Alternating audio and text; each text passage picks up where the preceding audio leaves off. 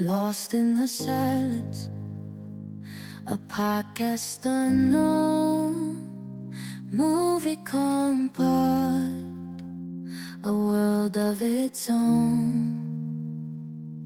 Spinning tales of films with a unique lens, whispered voices, a love that transcends. In a crowded market where fame takes its toll, movie compart shines with a different goal. Unheard, unseen, but the passion burns bright. Diving deep into movies with all their might.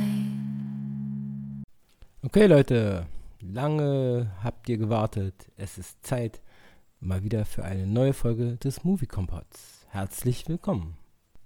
Okay, auf geht's. Und bevor wir zum Thema der heutigen Folge kommen, äh, würde ich erstmal gerne ein bisschen darüber quatschen, was ich so in letzter Zeit gesehen habe und was bei mir so alles Neues auf der Liste steht, sozusagen. Ähm, es dreht sich da natürlich hauptsächlich um Serien. Und ähm, ja, was habe ich so gesehen? Einmal habe ich gesehen jetzt die vierte Staffel von Z Nation, einer Zombie-Serie, die ich absolut empfehlenswert finde und ähm, die besonders am Anfang ähm, hilarious, unglaublich übertrieben lustig war. Also ein ziemliches Gegenstück zu The Walking Dead, was ja eher schwerwiegend und ernst und tiefschürfend ist, geht es da mehr um ähm, lustige bis mega durchgeknallte Aspekte. Die vierte Staffel, das Konzept hat sich meiner Meinung nach ein bisschen abgenutzt, aber sie umgehen das Problem, indem sie halt einfach ein bisschen mehr sich auf die Story fokussieren und ähm, da halt äh, so die absurden Sachen äh, nur noch so nebenbei bringen. Also durchaus immer noch sehr sehenswert und ich empfehle die vierte Staffel von Z Nation. Weiterhin gucke ich gerne, nachdem ja The Walking Dead ähm, erst vor kurzem irgendwie die achte Staffel beendet wurde, da kam dann auch gleich im Anschluss dann ähm, Fear the Walking Dead, jetzt auch die vierte Staffel. Ähm, ja, und die ist wunderbar. Also die kann natürlich nicht so ganz mithalten mit der dritten Staffel. Die dritte Staffel von Fear the Walking Dead war wirklich das Beste an Zombie-Zeug, was ich seit langem gesehen habe.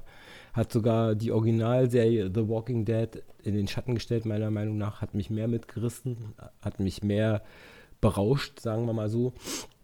Die vierte Staffel ist eine ganz interessante Abwechslung. Also ich werde es jetzt hier nicht spoilern, worum es geht, aber es gibt so interessante Zeitsprünge und ähm, das Ganze ist halt mit The Walking Dead auf eine komische Weise dann noch mehr verbunden, als man es eh schon dachte.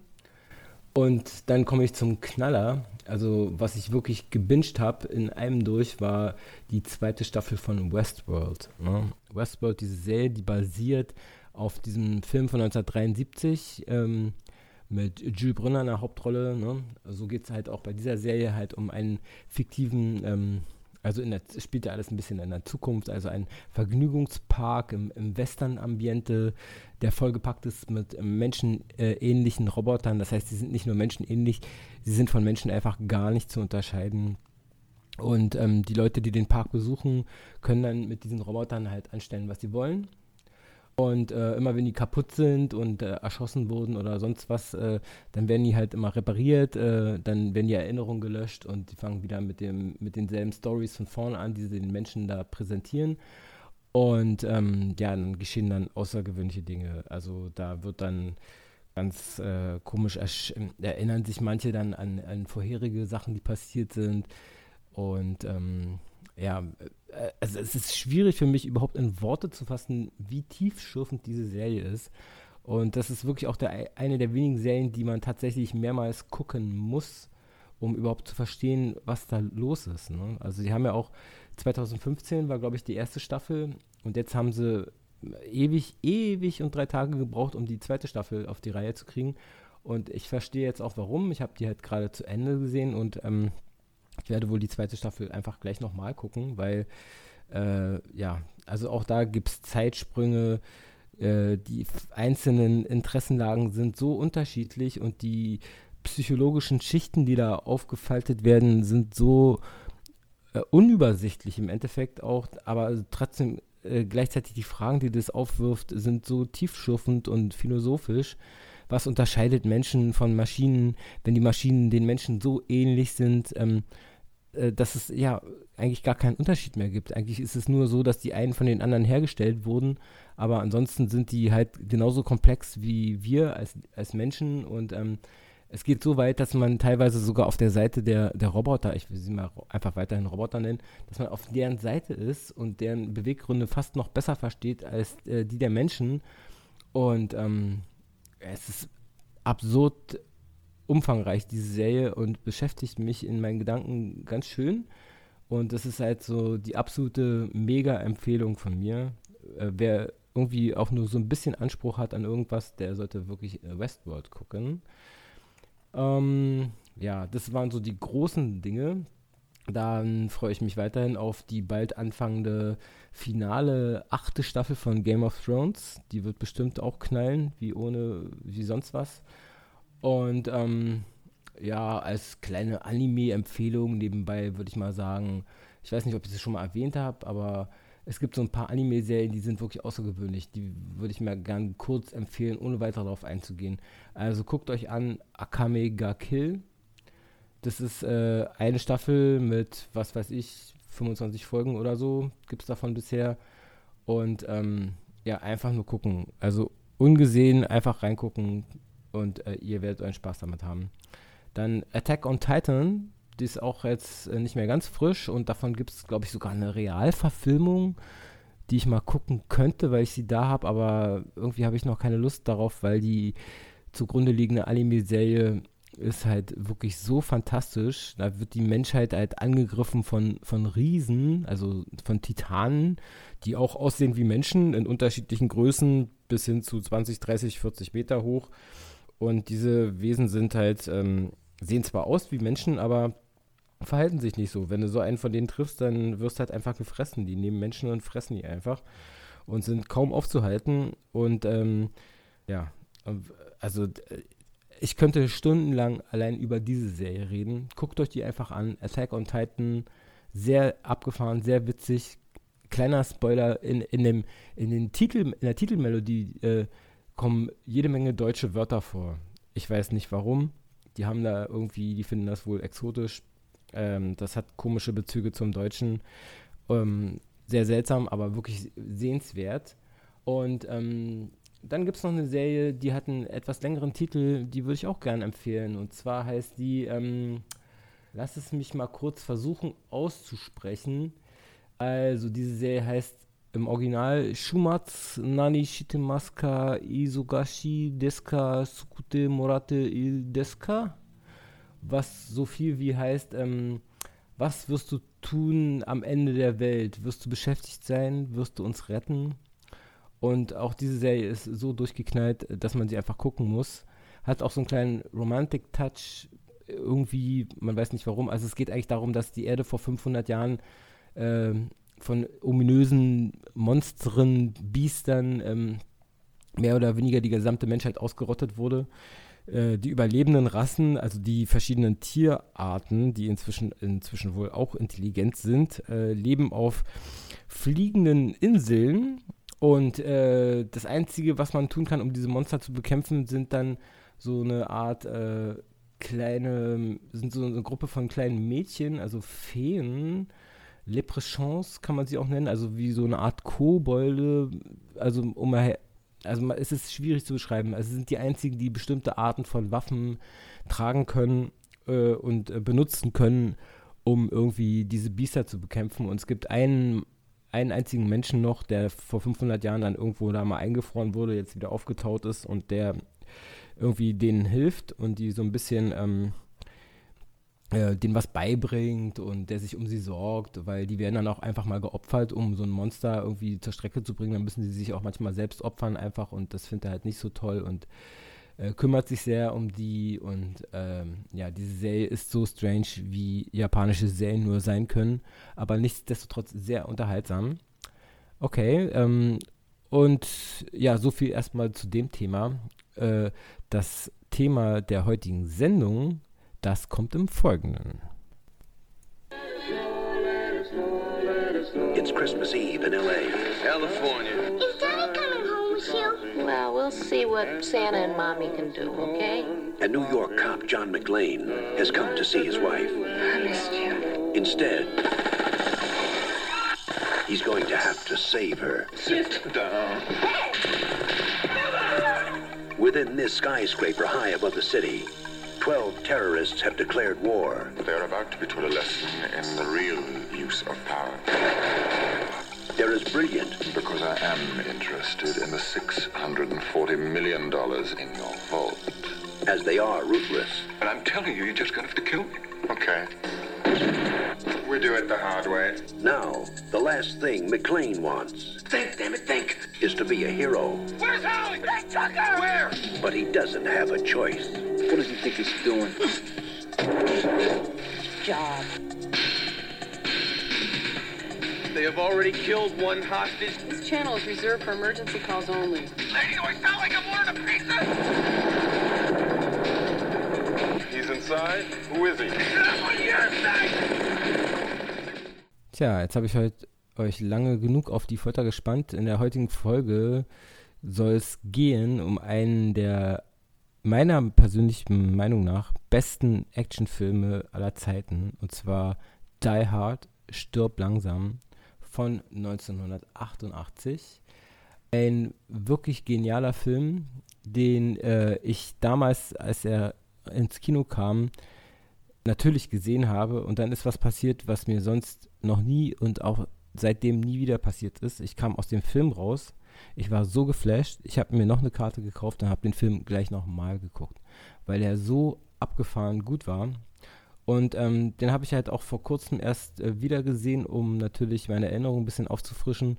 Und der Film ist mega gut gealtert. Also wirklich. Ähm, Hauptrolle natürlich Bruce Willis.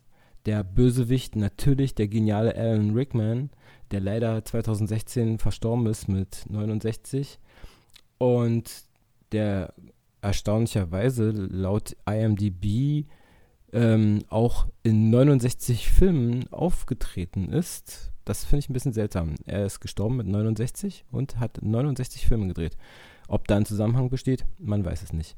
Aber auf jeden Fall, äh, ja, kurz zur Story. Ähm, also einen 30 Jahre alten Film zu spoilern ist natürlich äh, fast unmöglich, weil äh, wer den noch nicht gesehen hat, äh, dem ist eh nicht zu helfen. John McClane, gespielt von Bruce Willis, ein cooler, typischer, klischee-mäßig ein bisschen ein äh, Polizei-Officer aus New York, kommt nach, ähm, weiß ich, war das L.A. oder nach Chicago? Ich weiß die Stadt gar nicht mehr, wo der herkommt, wo der hingeht. Ah ja, nach, äh, okay, er geht nach Los Angeles. Ne?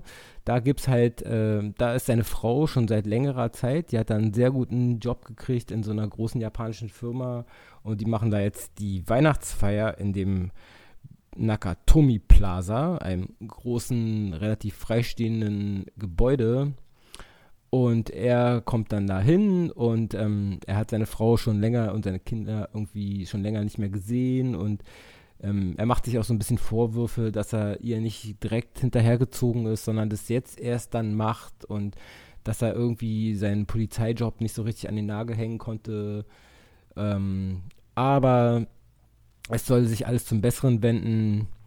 Er möchte sie treffen dann auf dieser Weihnachtsfeier und möchte sich mit ihr versöhnen. Und äh, ja, er kommt halt ähm, da an, geht dann da hoch irgendwie in den 30. Stock, wo diese Party stattfindet und trifft seine Frau und sie haben erstmal gleich wieder einen kleinen Streit und so und es läuft nicht so doll, wie er dachte und dann geht er erstmal so in den Bade, ins Badezimmer, zieht sein Hemd aus, zieht seine Schuhe aus, das wird später noch wichtig und ähm, macht sich da erstmal so ein bisschen frisch und in dem Moment wird dieses Gebäude von einer Gruppe sehr professionell agierender ja, Terroristen oder was überfallen. Alle Leute ähm, also es ist ja niemand in dem Gebäude außer diese, diese ähm, Angestellten von dieser Firma, die da ihre Weihnachtsfeier feiern.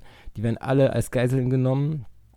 Der wirklich sehr charismatische Alan Rickman, der da irgendwie den Bösewicht spielt, ähm, äh, da ist dann irgendwie Hans Gruber in dem Film oder so, ne? Ganz strange. Ähm, der ja, was hat der eigentlich vor? Das bleibt eine ganze Zeit lang im Dunkeln. Also es passieren einige Dinge, es werden überall, alle Ausgänge werden gesichert, alles wird irgendwie mit Sprengstoff irgendwie ähm, äh, äh vollgepumpt und ähm, tja, die Leute ähm, wissen nicht so richtig, was lo los ist. Sind das richtige Terroristen? Die stellen gar keine Forderungen. Erstmal ähm, äh, weiß keiner, was so richtig los ist. Ne? Und der Chef äh, von dieser japanischen Firma, der wird dann auch erstmal ähm, gekillt, weil er die Nummer für den Safe nicht rausrückt. Aha, es geht wohl darum, sie wollen Knete. Es gibt einen super fett gesicherten, mega dicken Safe, in dem eine Menge, eine Menge Millionen rumhängen. Und äh, ja, und da ist dann der eigentliche Plot des Films. Ähm, sie benutzen die Reaktion der Polizei auf das, was sie da tun, äh, weil sie genau wissen, was die Polizei tun wird, also nicht die Polizei, sondern das FBI, was dann hinzugezogen wird. Sie wissen genau, was das FBI tun wird und das ist Teil ihres Plans, weil wenn die, das FBI nicht so reagieren würde, wie sie es erwarten, könnten sie ihren Plan gar nicht durchziehen, nämlich die ganze Kohle da abzuklauben.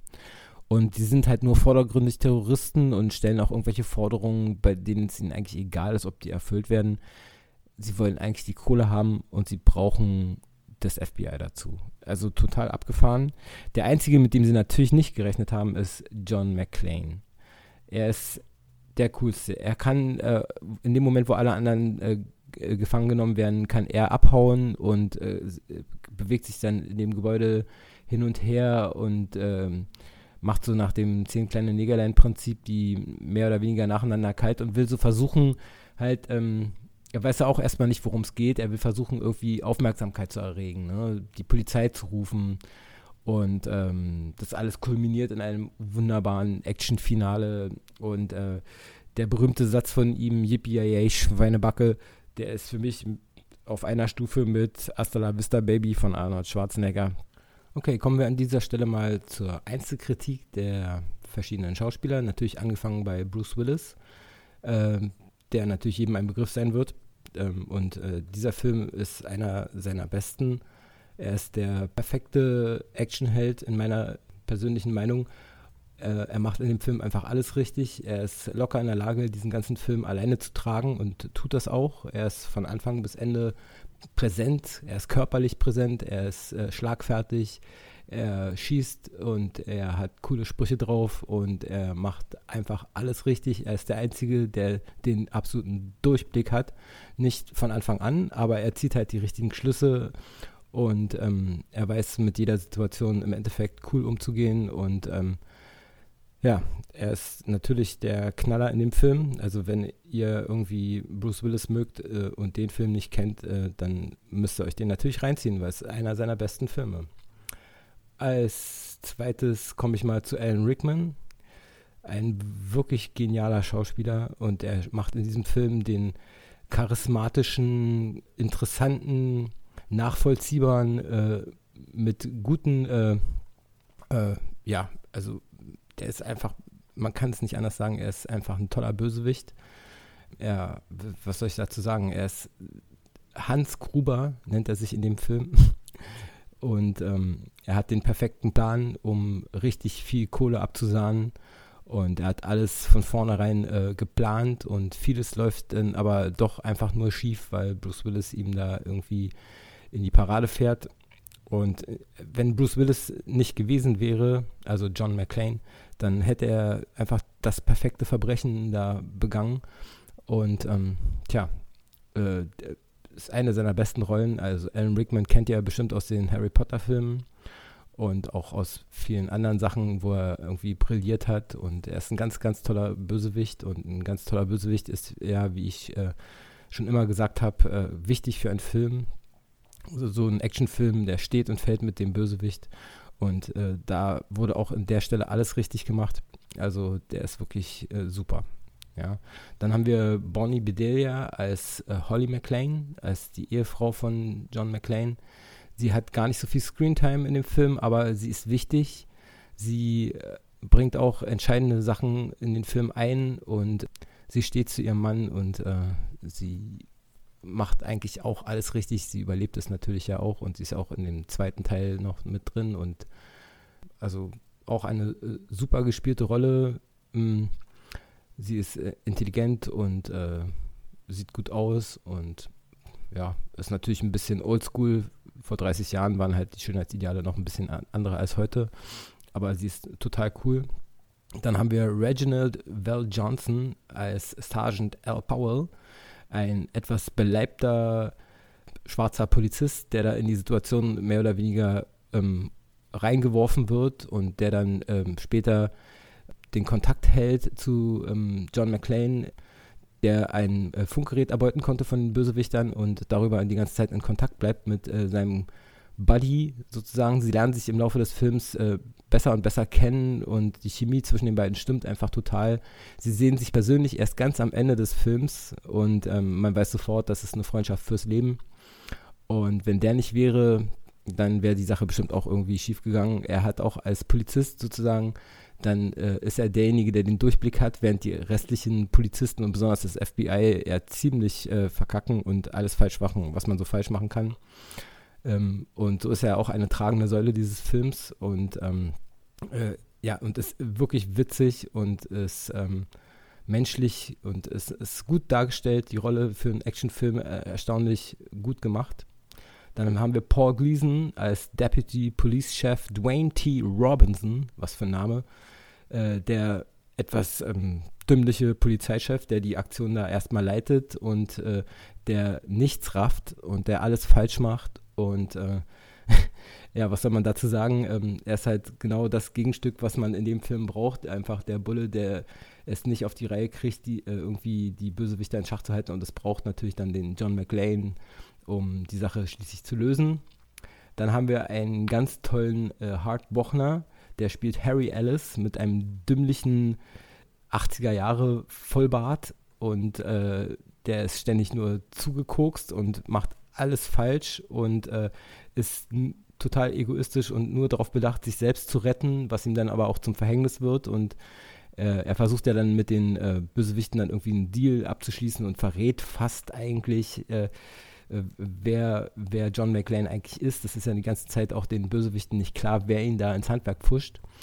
Und äh, ja, auch eine total wichtige ähm, Rolle eigentlich, die er da hat in dem Film und super gut gespielt. Also sowas von einem Dummbatz hat man selten gesehen, ja. Dann haben wir eigentlich relativ kurz noch äh, James Shigeta, der den Chef dieser komischen Firma spielt, Joseph Takagi. Und ähm, ja, er ist der typische japanische Chef, der standhaft bleibt, auch wenn es den eigenen Tod bedeutet. Und dann haben wir noch so ein paar lustige Figuren, äh, zum Beispiel ähm, Alexander Godunov, ein Russe, der spielt einen Deutschen namens Karl. Und der wird dann irgendwann sehr, sehr sauer auf John McClane, weil halt sein Bruder von ihm getötet wird und äh, er rastet völlig aus und es führt dann zu dem, in so einem Actionfilm wirklich äh, äh, fast schon klischeehaft, äh, es muss sein, äh, dass es dann so, so einen Kampf zwischen den beiden gibt. Ne?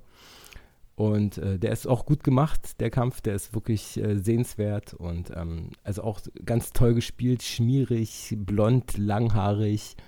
Pff, ja, also man kann kaum was anderes darüber sagen, als auch diese Rolle ist relativ perfekt. Und dann haben wir natürlich noch eine ganze Reihe andere von äh, Nebendarstellern. Äh, wir haben unter anderem Al Young als äh, ein seltsamer, kaum sprechender äh, Typ, der da, ja, na gut, den muss man, äh, glaube ich, nicht so sehr erwähnen, aber er ist so eine Art Running Gag in dem Film. Und dann haben wir schließlich noch äh, Robert Davy und Grant L. Bush, die spielen die FBI-Agenten Johnson und FBI-Agenten Johnson, die heißen beide genauso und die sind, äh, die personifizieren hier das dumme FBI, das nach Schema F vorgeht und damit den äh, Bösewicht natürlich genau in die Karten spielt, weil sie rechnen ja damit, dass die, das FBI genauso vorgeht, wie es vorgeht. Und das führt dazu, dass sie fast ihren Plan dann auch durchführen können.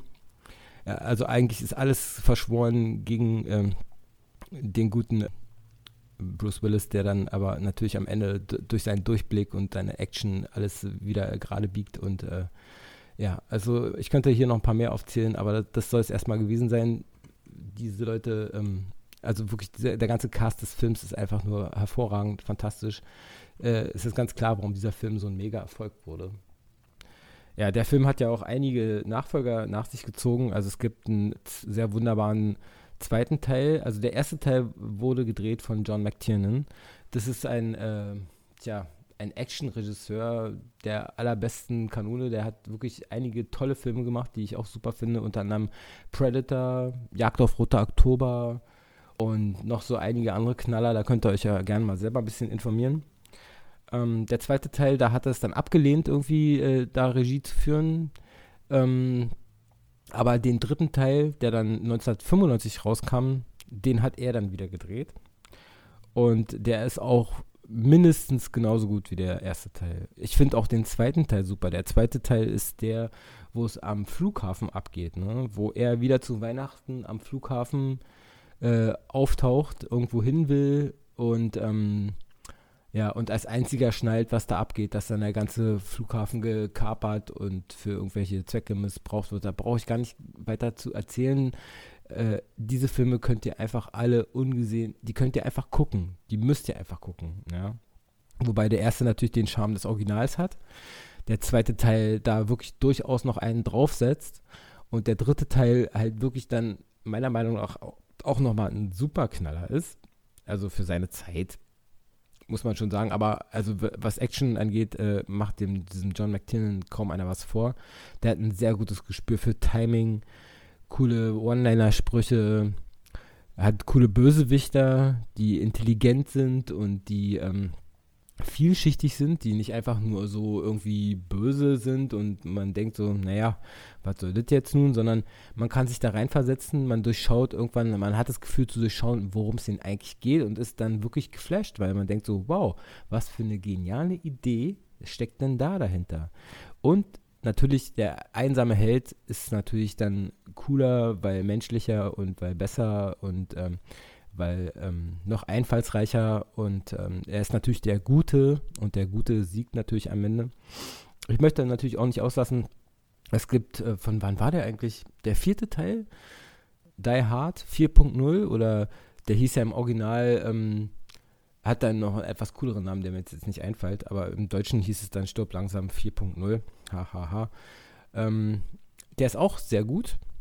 Ähm, da ist natürlich Bruce Willis schon äh, ordentlich äh, mit Glatze und äh, schon so alt, dass er gar nicht mehr so die absolute Hauptrolle spielt, sondern dass es da schon so einen Nachfolger gibt, irgendwie sein Sohn oder whatever. Ich habe den gar nicht mehr so genau in Erinnerung.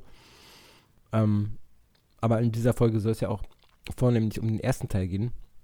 Ähm, der Film hat auf mich eine ähnliche Wirkung wie, wie die Terminator-Filme, die wir ja erst vor kurzem besprochen haben. Ähm, also dieser Film ist durch und durch äh, ikonisch für mich. Also wie soll ich das anders nennen? Also die Action-Szenen, die, die kann ich noch so oft gesehen haben, die sind immer wieder geil.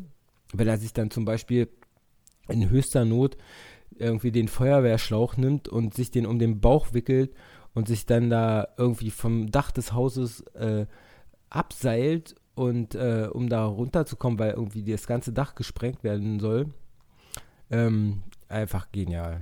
Oder wie er die Leute fertig macht und den einen, den ersten, den er tötet, dann irgendwie ähm, mit einer, mit einer Weihnachtsmütze im Fahrstuhl platziert. Der Fahrstuhl geht auf, sie gucken und dann sitzt da der Getötete und auf seiner Brust ist mit Stiften drauf gemalt, so haha, ich habe jetzt ein Maschinengewehr.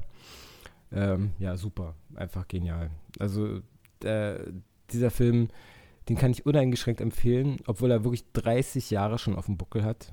Ist er wirklich gut gealtert. Natürlich gibt es so Kleinigkeiten, woran man, an denen man erkennt, dass der Film halt wirklich schon alt ist. Aber das spielt eigentlich gar keine Rolle, weil die Action ist wirklich gut. Der Bösewicht ist super. Ähm, ja, also auch alle Plots und Wendungen in dem Film, obwohl ich sie schon natürlich in- und auswendig kenne, sind sie immer wieder, man wartet schon eigentlich drauf, so, ah, jetzt kommt wieder die Wendung, ah, jetzt kommt die Szene, wo der das macht und das und dann hat er halt seinen Counterpart, äh, diesen, diesen äh, schwarzen äh, äh, Polizisten, den er dann sozusagen aufmerksam machen kann auf seine Lage und mit dem er dann immer Funkkontakt hält und äh, die sich sofort äh, verstehen und sofort die besten Buddies sind, obwohl sie sich eigentlich nie gesehen haben vorher. Ähm, all das macht den Film zu etwas ganz, ganz Besonderem. Und den kann ich jedem nur ans Herz legen. Äh, ja, Die Hard, stirb langsam auf Deutsch, etwas komisch übersetzt. Aber egal. einer der wirklich einer der allerbesten Bruce Willis Filme. Es gibt natürlich noch mehr gute Bruce Willis Filme, keine Frage. Aber wie zum Beispiel Pulp Fiction, auch sehr empfehlenswert. Aber über Pulp Fiction könnte ich auch alleine nochmal eine Folge machen. Ähm, ich will es damit mal getan sein lassen und ähm, entlasse euch in die Nacht, nicht ohne euch zu sagen, guckt euch auch, wenn ihr dafür noch Zeit habt, ähm, guckt euch ähm, Infinity War an, ne? Der neue Avengers, Avengers Teil 3 Infinity War. Einer der besten Superheldenfilme, meiner Meinung nach, die je gedreht wurden. Den spoilere ich auch gar nicht, weil der noch viel zu neu ist. Ich sage nur, der Film ist es absolut wert. Und wenn er eh auf Marvel steht und wenn er auch die anderen Avengers-Filme gut fandet, so ist dieser Film die absolute Krönung. Also egal, sowohl tricktechnisch als auch storytechnisch ist das einfach ähm, der absolute Überknaller. Ja? Guckt euch das an. Also ich war überhaupt nicht enttäuscht, mir den im Kino angeguckt zu haben. Ich weiß ja nicht, wann ihr diese Folge hört. Wenn, ihr, wenn es erst in zehn Jahren ist, dann äh, ist es natürlich dafür zu spät. Aber im Moment läuft er noch im Kino.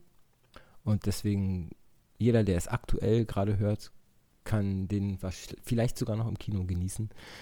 Denn der Film ist wirklich für die große Leinwand gemacht. Genauso wie damals Die Hard. Ich weiß noch genau, ich, ich dachte, ich spinne. 1988, da war ich 17.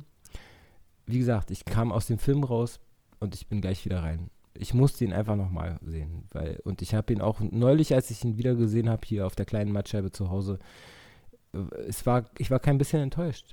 Ich wollte eigentlich nur mal so kurz reingucken in den Film und dachte mir so, naja, das ist ja auch eine ganze Weile her. Wie lange ist denn das her, dass du diesen Film gesehen hast? Aber ich war sofort von der ersten Minute an gefesselt und musste, ich konnte nichts dagegen tun, ich musste diesen Film einfach zu Ende gucken. Und das spricht für sich. Ja, also äh, mit dieser Empfehlung und mit diesem kleinen Podcast über diesen wunderbaren, super tollen Film sage ich jetzt endgültig Tschüss und äh, freue mich vielleicht in der nächsten Folge dann mal wieder mit Jürgen äh, Hüsam äh, zusammen eine Folge machen zu können. Ähm, was wir da jetzt genau machen, steht noch nicht fest. Aber auf jeden Fall machen wir auch wieder was zusammen. Und äh, ja, und damit äh, sage ich auf Wiedersehen. Macht's gut, Leute. Bis zum nächsten Mal. Movie. Now you for